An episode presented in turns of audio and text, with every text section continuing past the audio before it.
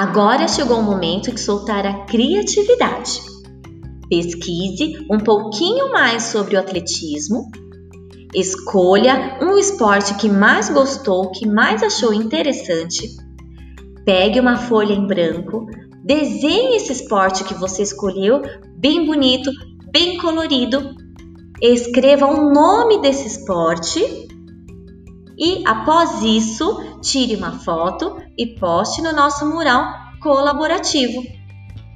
Não se esqueça de, ao postar, colocar o seu nome para a professora saber que foi você que fez.